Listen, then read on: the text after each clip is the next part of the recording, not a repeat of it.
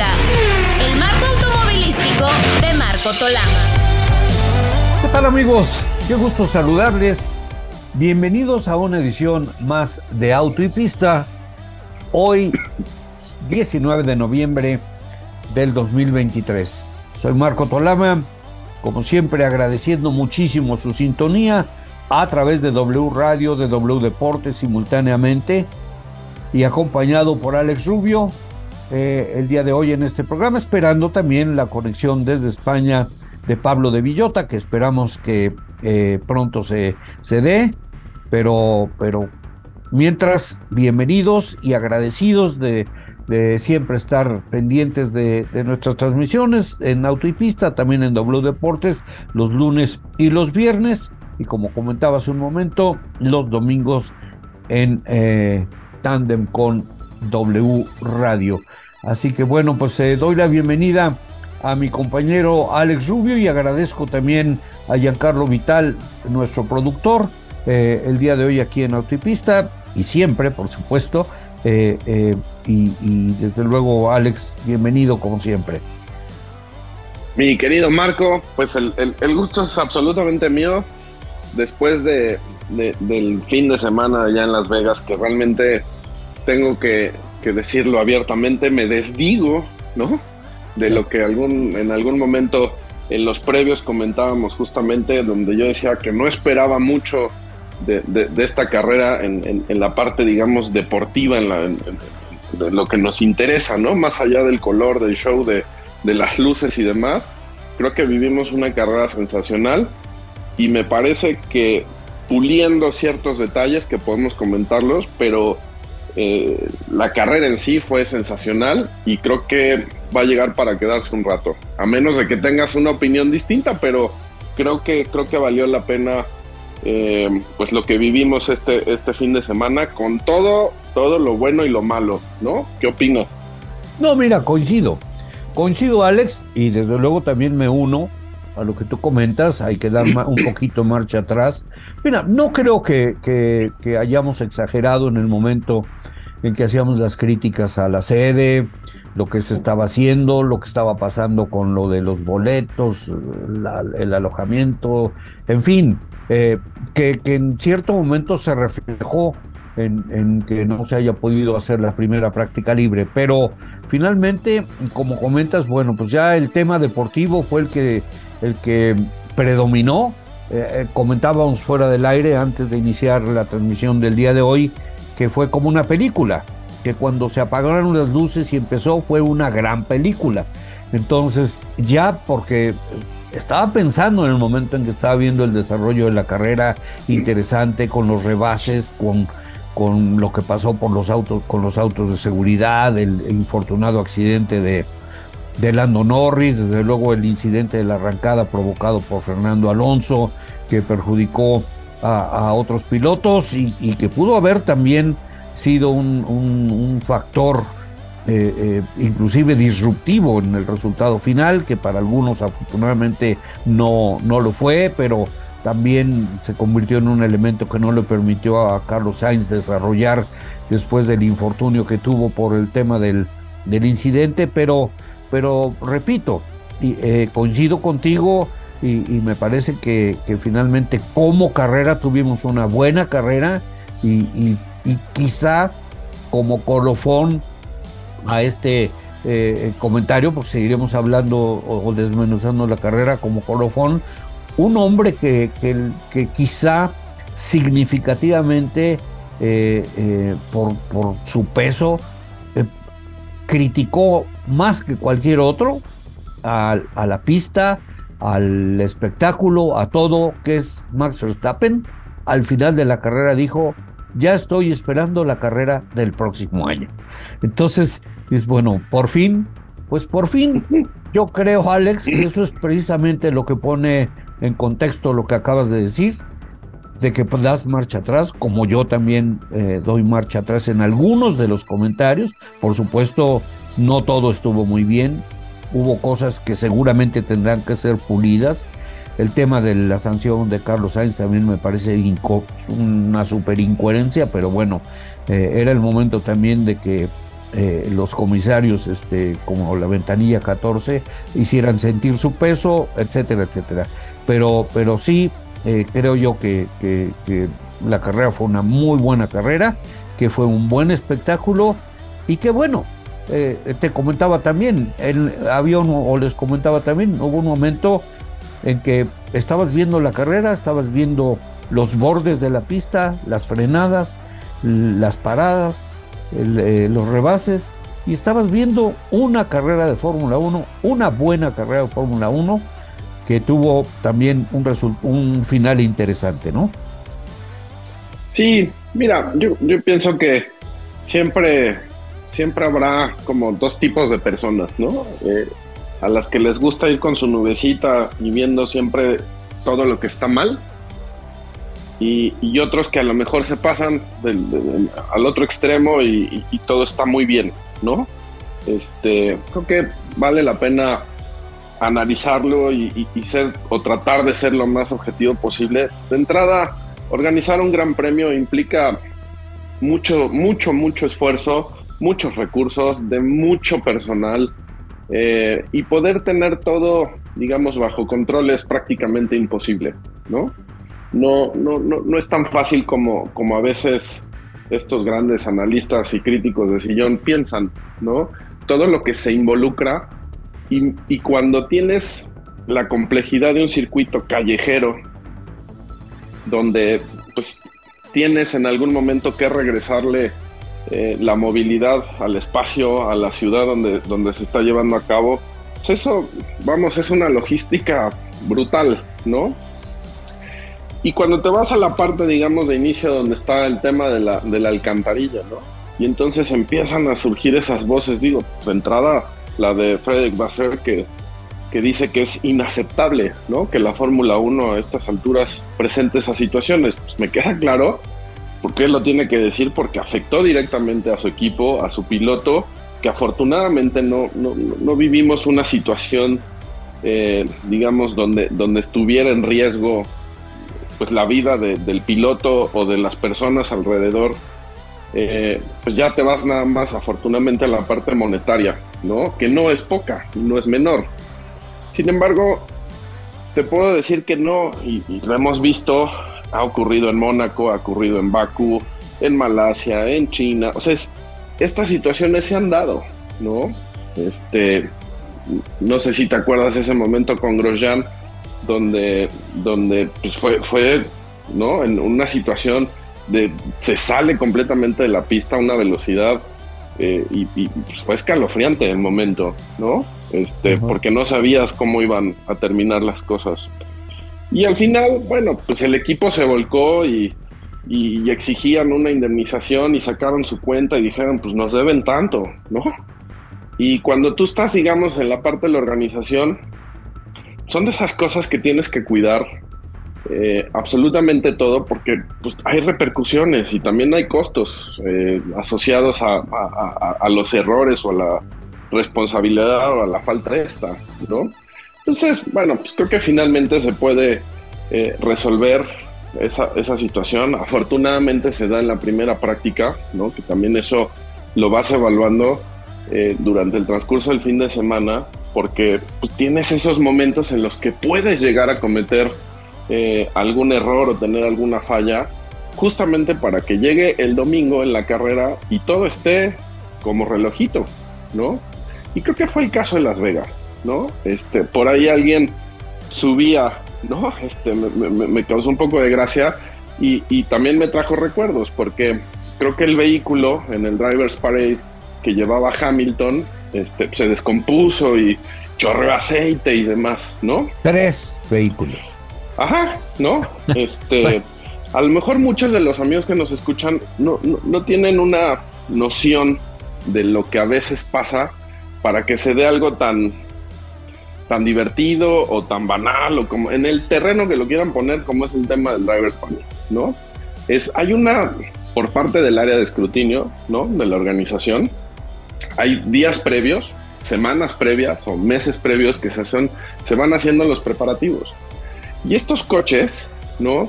Pasan por el área de escrutinio y se revisan, créanme, con, una profundidad y, un, tema tan exhaustivo, ¿no? Porque pues, hay mucha gente que, es poseedora de, estas joyas, ¿no? Este, y todos quieren formar parte del evento, ¿no? Y, y, cuando llega la parte de la revisión técnica, ¿no? Una gotita de aceite, un que esté fuera de tiempo el motor, lo que tú quieras, y no pasa la revisión técnica, pues el coche simplemente es descartado, ¿no? Pero cuando estás hablando de coches que tienen 50, 60 años, ¿no? Y como lo hemos dicho siempre, pues los fierros no tienen palabra, ¿no? Y entonces la probabilidad de que se pueda descomponer uno de estas, de estas joyas, ¿no? Porque realmente la mayoría lo son, este, son muchas. Y a lo mejor muchos ni se acuerdan o ni se enteraron, pero en México pasó, ¿no?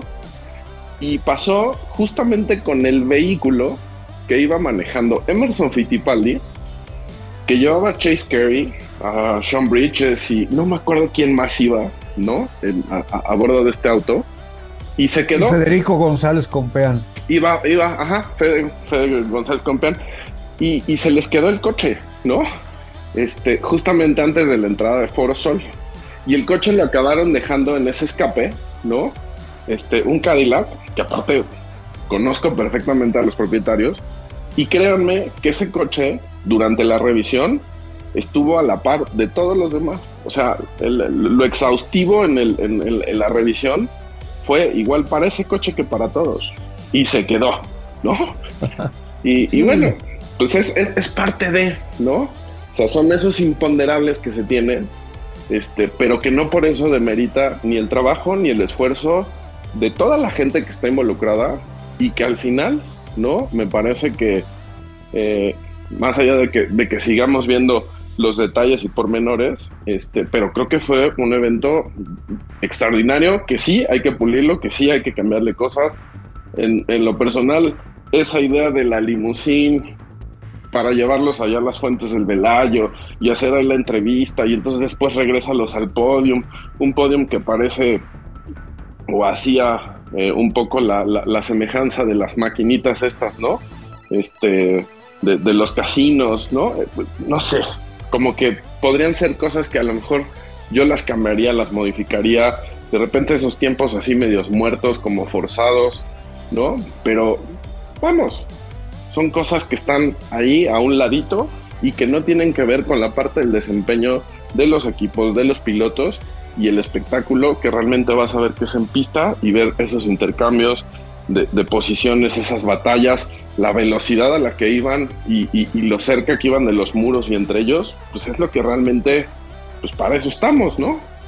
Sí, es, es importante. Mira, de lo, de lo primero que comentabas acerca de, de lo que pasó con, con Ferrari, desde luego, eh, pues junto con pegado, porque, eh, o sea, el costo, según comentaban, fue de 2 millones de dólares del, del daño al auto de, de, Carlos Sainz, pero decía junto con pegado porque también estuvo el problema de los aficionados que, que inclusive desalojaron de las, de las tribunas y que hasta demandaron por el tema de, pues de recuperar cuando menos lo de sus boletos y sus gastos, ¿no? Cuando también en una forma que me parece hasta ridícula, ofrecerles un voucher de 200 dólares para que compraran en la tienda del Gran Premio, pues es como, como, como una burla, ¿no?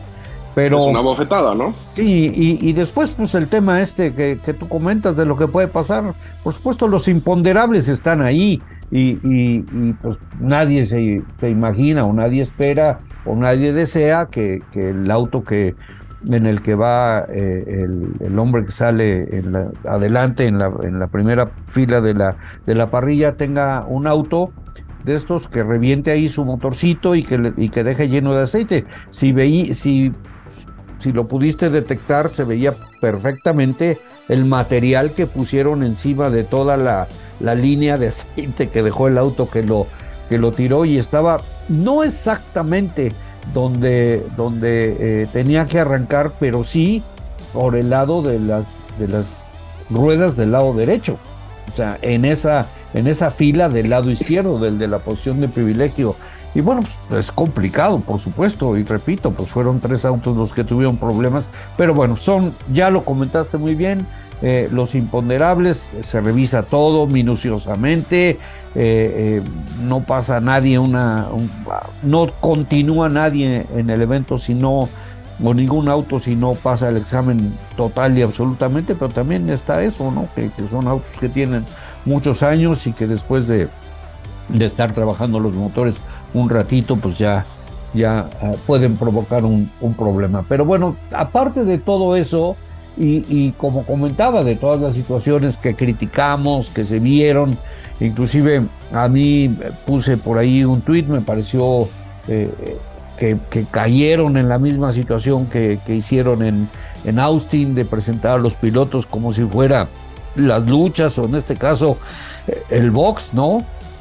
Como en esta esquina, ¿no? Este, creo que inclusive, perdón, perdónenos ustedes, inclusive fue el, mismo presentador oficial y eso es algo de lo que no le gustaba mucho a Max Verstappen. En lo particular tampoco me, me llama mucho la atención. Este, creo que hay una forma un poquito más protocolariamente digna de, de, tratar a los pilotos en la presentación antes de una carrera, ¿no? Totalmente de acuerdo y, creo que es un poco, creo que tocaste el, punto, digamos, histórico de, las carreras en Estados Unidos, porque Austin al, inicio era eh, pues hasta lastimoso ver, ¿no? Y, es tratar como de imitar algunas cuestiones de otros deportes, como el fútbol americano, como el box, como, ¿no? Que se viven en Estados Unidos, que tienen su público, que tienen su estilo, tienen su forma y de repente quererlo eh, pasar al automovilismo. No, o sea, también es un deporte que también tiene su propia personalidad y, su carácter y sus formas. Eh, como por qué querer mezclar a veces esas cosas. Yo ahí estoy, vamos a coincidir. Eh, y creo que lo que Max en, algún momento decía, pues, no, me siento como payaso y es una pérdida de tiempo. Y a veces también creo que a lo mejor los pilotos obviamente no, no lo van a decir de una manera tan abierta porque, bueno, pues entendemos cuáles son todos los compromisos que hay detrás eh, de, las presentaciones de los eventos, pero pues, yo te garantizo que deben estar exhaustos, ¿no? Eh, con, tantas presentaciones, eh, con tantas conferencias, ruedas de prensa, este, eventos de patrocinadores, en fin, y eso se vive todos los fines, ¿no? Y Alex, y además el tema de la concentración. O sea, no, no, vienen, no vienen a, un partido de, ping pong. Bien, como lo dijo uno de los pilotos, no sé si fue el mismo Max Verstappen. O sea, son, son pilotos que vienen a arriesgar la vida. Acabas de mencionar un punto de, la, de la carrera, dices es una carrera muy rápida, el circuito de, Las Vegas es un circuito rapidísimo, con, pues desde luego por sus dos rectas en las que podías, principalmente en, la más larga, y me parece algo positivo, que podías darte cuenta de la clase de velocidad que alcanza un, auto de la máxima categoría. Era impresionante verlo. Entonces, eh, creo yo que, que toda la, para, la parafernalia alrededor y esto resta un poquito en la seriedad del tema. No, no quiero sonar exagerado porque además hay quienes digan, ay, mira, ya cállate, en fin, no, no, es que no tiene nada que ver con eso, tiene que ver con el tema como el que siempre defendió Bernie Eccleston de los protocolos del podio de triunfadores.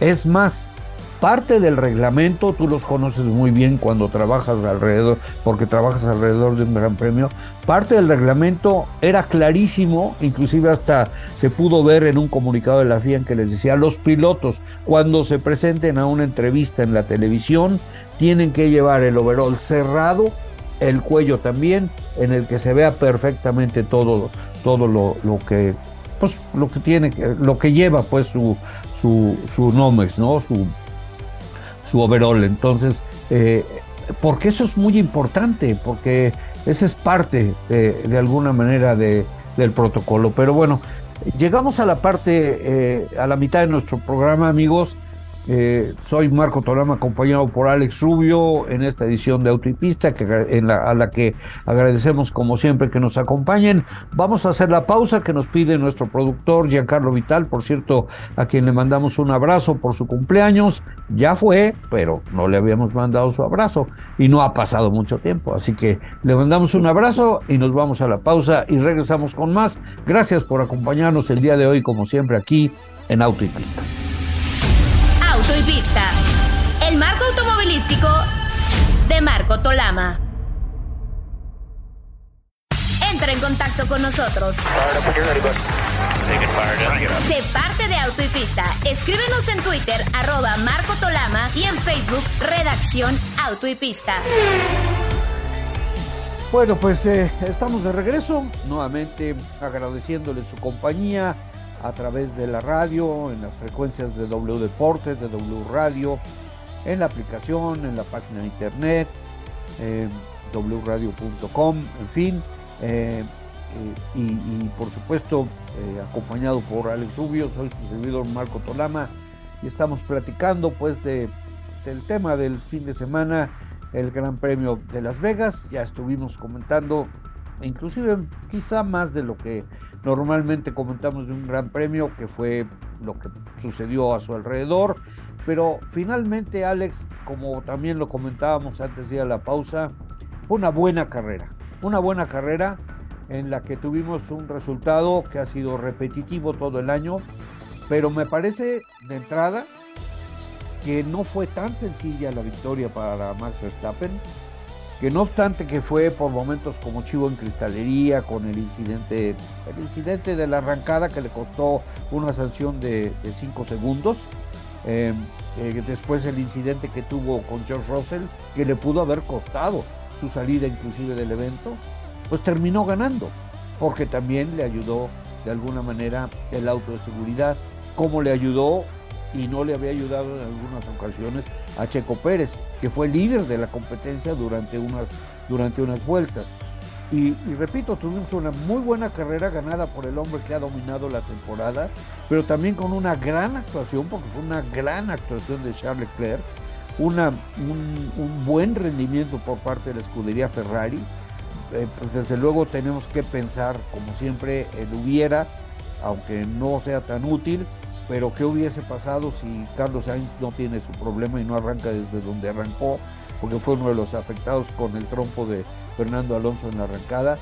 Y luego lo de Checo, que repito, que fue líder eh, eh, y que a final de cuentas, bueno, pues eh, infortunadamente no pudo contener a un Charles Leclerc que venía por todo y con todo y que en, en la curva 14, la de los mayores rebases, pues en un en uno de veras que va a quedar ahí en la memoria durante un buen rato, Charles Leclerc le arrebató el segundo lugar, pues casualmente eh, después de lo que pasó en el Gran Premio de Brasil, sería el segundo Gran Premio en que en la última vuelta Checo perdiera el segundo lugar de la carrera, pero lo que no perdió y lo que sí ganó y merecidamente fue el segundo lugar en el Campeonato Mundial de Pilotos.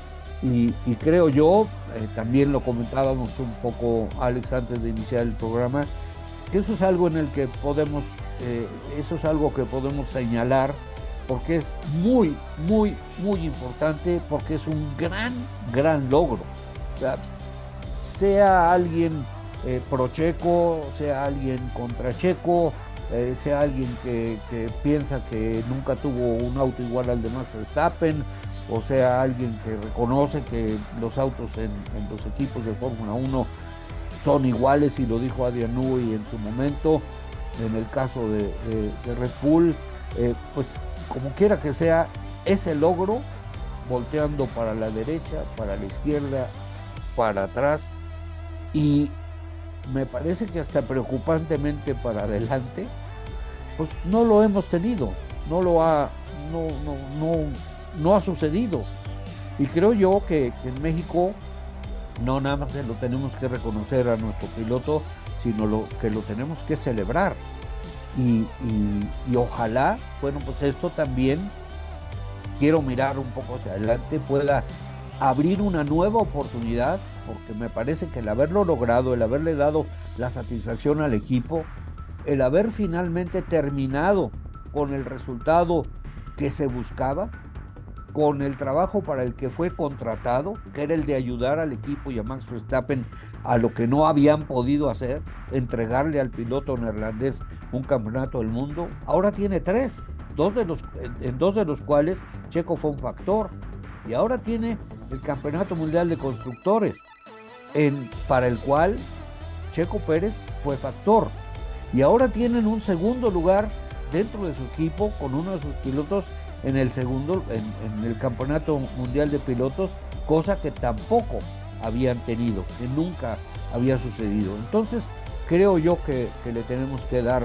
eh, eh, el lugar que, merece esta situación, eh, que merece el logro, aplaudirlo, reconocerlo, saborearlo y esperar, repito, que quizá en su momento pudiese tener hasta una nueva oportunidad. Sí, creo que creo que hay que, como bien dice, señalarlo y, subrayarlo y, también disfrutarlo y, gozarlo, ¿no? En, términos del, logro obtenido, porque lo has, puesto perfectamente bien. En, no hay otro mexicano igual, no hay eh, fuera, eh, y todavía le falta eso a Max, ¿no? Este, que está pues ahí prácticamente ya muy cerca tanto de igualar y de superar en victorias al, que hasta este momento ostentando eh, pues digamos los máximos logros dentro de Red Sebastian Vettel, ¿no? Le falta todavía un campeonato. En fin, o sea, fuera de Sebastian Vettel y Max Verstappen, hoy Checo Pérez es el mejor piloto después de ellos dos que ha tenido eh, Red Bull. ¿Y cuántos pilotos, ¿no? Eh, han pasado por ese, por ese asiento, por ese lugar o por esa posibilidad y simple y llanamente no han podido, ¿no? Entonces, eh, podemos poner todos los argumentos en contra a favor, pero me parece que, que, al final el resultado se queda ahí, ¿no? Hoy nadie le discute, nadie le puede rebatir y con todos los inconvenientes a lo mejor que fue presentando a lo largo de la temporada, porque arrancó de una manera sensacional donde despertaba incluso eh, la posibilidad de soñar, ¿no? De si podía eh, un mexicano, Checo Pérez en específico, eh, pelear por un título mundial, ¿no? Se fue desarrollando la temporada y las cosas fueron cambiando, pero vamos, llegamos a este punto, en la penúltima carrera del campeonato, y logra sellar el subcampeonato para darle sí al, equipo un, resultado histórico, ¿no? Que no lo había tenido con absolutamente ningún otro piloto. Algunos que siguen estando ahí presentes, ¿no? En el caso de Daniel Richardo. Este, en fin, o sea, creo que creo que el, trabajo de Checo eh, sí puede a lo mejor calificarse un poco de inconstante, ¿no? Eh, porque la parte mental evidentemente le ha pegado y, creo que hay muchos, muchas voces eh, con un poco más de experiencia, con un poco más de, de, idea de lo que están diciendo sobre lo que está viviendo, lo que está pasando y lo que tendrían en algún momento que hacer, ¿no? Yo te pongo dos nombres, ¿no? Y, lo digo porque pues, estuvimos recientemente en el Gran Premio de Brasil, de donde son, ¿no? Eh, estos pilotos, me refiero a Barrichello y alguien como Felipe Massa, donde ellos expresaban más su parte de apoyo y de comprensión de lo que, de lo que estaba pasando con Checo, porque les tocó vivirlo con uno que es todavía más grande en términos de números y de, y, de lo que representa para la máxima categoría, que fue por supuesto mi, el Schumacher, ¿no? Sí.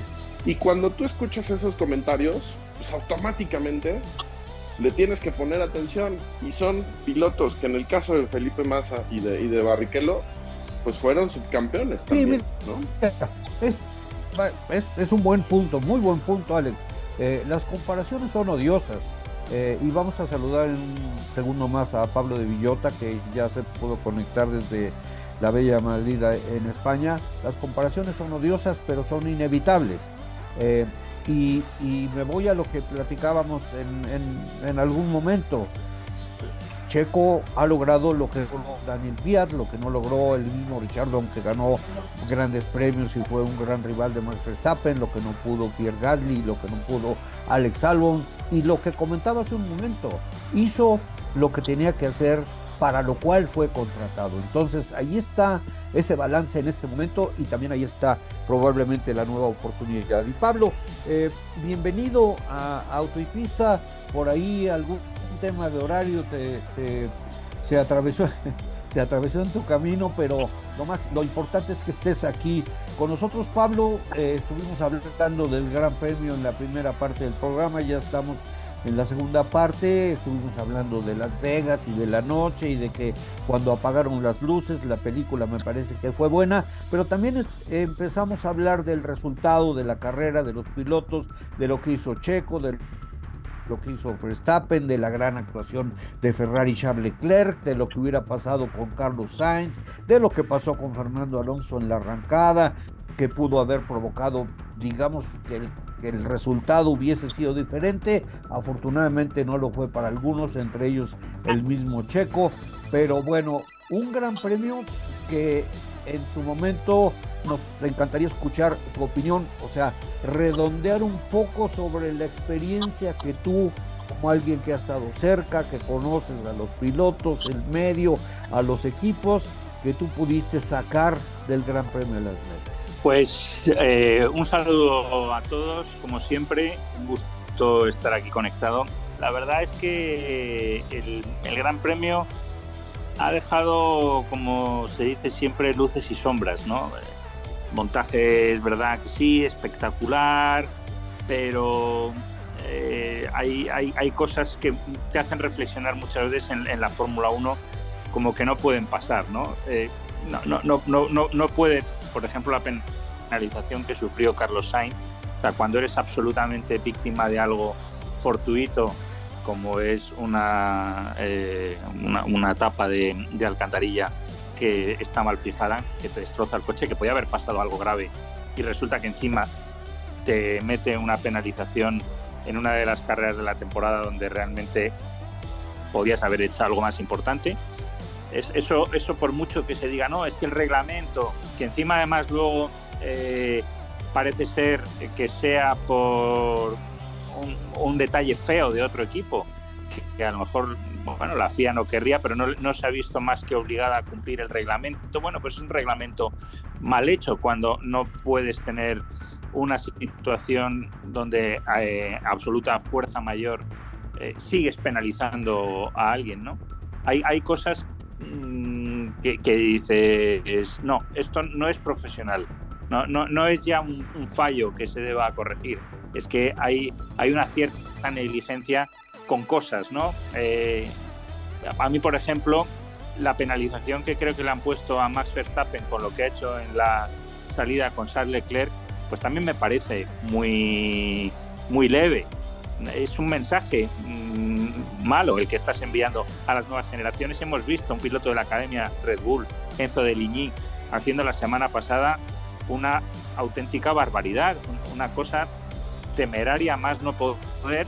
Pero ¿qué le vas a decir a un chaval de 16 años eh, que, no puede hacer eh, eh, esos disparates en la salida cuando su referente en la Academia Red Bull, que es Max Verstappen, directamente saca a alguien? Porque solo se puede decir así. Eh, si, si, tú entras por el interior y no haces la curva, sales entrando por el interior con las cuatro ruedas del coche fuera de pista, como se vio, es que mm, no, no, no hay discusión. Y cinco segundos de penalización yo lo veo absolutamente ridículo. Que puede decir, hombre, es que matas la competición. No, es que al final como se mata la competición, es haciendo este tipo de cosas que, acaban dejando pues, pues realmente con un castigo muy leve, eh, una, cosa que realmente es seria. Entonces, yo son estas cosas que, en general pues, pues me deja ese sabor agridulce, ¿no? Porque dices, bueno, sí, muy, espectacular todo, muy, muy un despliegue de medios, de tecnología brutal y sin embargo, bueno, pues te quedas con, ese resquemor de decir, bueno, pues aquí sin embargo hay cosas por parte de la organización, por parte de la Federación Internacional de, Automovilismo también en cuanto al control que, que, no, que no es profesional. No, no, no, no, no, no, no me gusta esa sensación. Y luego estaba escuchando con mucho interés lo que estaba comentando Alex acerca de lo de Checo y estoy totalmente de acuerdo. Quizás yo sí me gustaría añadir que, que, también, o sea, no, hay como se dice muchas veces en la tormenta perfecta una causa única. yo creo que en, todo lo que ha pasado con Checo esta temporada se juntan varias circunstancias y yo creo que Red Bull desde luego podía haber puesto mucho más de su parte, se notó claramente con, con detalles que pasaron en la clasificación de no estar pendiente como tienes que estar de un piloto para sacarle a pista cuando tienes que sacarle y, si lo sacas en un momento equivocado, pues en una situación de extrema igualdad, pues resulta que te quedas en la Q2 y, no sales. Pero luego también yo a, Checo, no, y, lo ha reconocido él en cierto modo, porque, porque claro, yo creo que todo este tipo de conjuntos también hacen mella sobre sobre la moral de un piloto y luego sobre la propia situación de Checo. No, no, no, no veo a Checo con la consistencia que le he visto en otras ocasiones. A veces, bueno, será culpa de toda esta situación, otras a lo mejor también será culpa suya de, de no haber sabido, digamos, dar la vuelta a, a una situación y al final es que es eso, la suma de pequeños detalles, pues cómo acaba cambiando una cosa. Por poner un ejemplo, Fernando Alonso. Hemos visto en Brasil una versión extraordinaria de Fernando Alonso. Parece un piloto de otro planeta haciendo lo que hizo, que es mantener su Aston Martin eh, con, una, con una carrera excepcional, no solo con Checo, sino en general con todo un fin de semana. Y sin embargo, una semana después, solamente una semana después, pues hemos visto una versión un poco bien distinta de, un, fallo que comete pequeño pero que le acaba costando muchas posiciones y sale retrasado en lugar de salir por, por una décima, pero por una décima en lugar de salir sexto séptimo sale noveno. Bueno, pues es esa décima que normalmente Fernando Alonso sí que suele poner de su parte, bueno, pues aquí no la puso. Aquí llega la carrera y en final de recta sin que nadie le haga nada, él comete un error y se queda al final. Su remontada tampoco luego fue de las mejores, porque, eh, por ejemplo, otros que remontaron desde atrás al, principio, como puede ser el propio Checo, Sainz, eh, Stroll, tuvieron Stroll, todos tuvieron una progresión mejor que la suya y él incluso al final pues dejó escapar también esa décima que le hubiera permitido también aprovechar la penalización de 5 segundos de Russell. Y, sí, son pequeños, lo, quería poner como ejemplo porque son pequeños detalles, estamos hablando de una décima aquí, otra décima allá, pero son esas décimas que cuando un piloto las pone en la Fórmula 1 es donde se nota, porque en la Fórmula 1 todo gira alrededor del absoluto límite, de la última décima. Y cuando tú pones esa última décima, porque estás, mm, por así decirlo, todo tu universo está alineado y está funcionando, se nota, y cuando no, te vas para atrás. Y yo creo que esto es un poco lo que le ha venido a pasando a, a Checo esta temporada, Cuando no está él al 100%, por todas estas razones que hemos comentado, bueno, pues tampoco eh, todo es un problema de Red Bull, a veces también puede ser un, problema suyo. En fin, espero no, haber liado mucho el argumento, pero me ha llamado mucho la atención que, en, el plazo tan solo de una semana hayamos visto esas dos versiones de un piloto bien diferentes y, por eso le veo esa analogía con lo que es toda la temporada de, Checo y esas diferencias que acaba habiendo que no siempre todo se le puede echar en el, en el debe de Red No, estoy, estoy de acuerdo, estoy de acuerdo, Pablo. Bueno, en fin, muchas situaciones que infortunadamente no vamos a tener tiempo de comentar. ya tenemos que cerrar el programa. Pablo, qué lástima. Alex, qué lástima. Amigos, qué lástima. Hay veces que por un gol 75 mil comentaristas durante una semana lo platican, nosotros apenas tenemos esta hora, no me quejo, agradezco el espacio, nos da oportunidad de, dar nuestra opinión, pero más importante el que nos, el que nos permitan eh, dárselas a todos ustedes. Así que pues Pablo, nos tenemos que ir, Alex, nos tenemos que ir. Eh, agradecemos mucho a Giancarlo Vital el día de hoy, como siempre, por la producción, pero más, más que nada también, como siempre, a nuestros amigos, a los aficionados que nos siguen semana tras semana en Auto y Pista, ahora también en W Deportes lunes y viernes. Gracias de todo corazón por su compañía. Así que por Giancarlo Vital, por Alex Rubio, por Pablo de Villota, soy Marco Tolama. Un abrazo muy fuerte, cuídense mucho y hasta la próxima. Hemos cruzado la meta. Auto y pista, el marco automovilístico de Marco Tolama.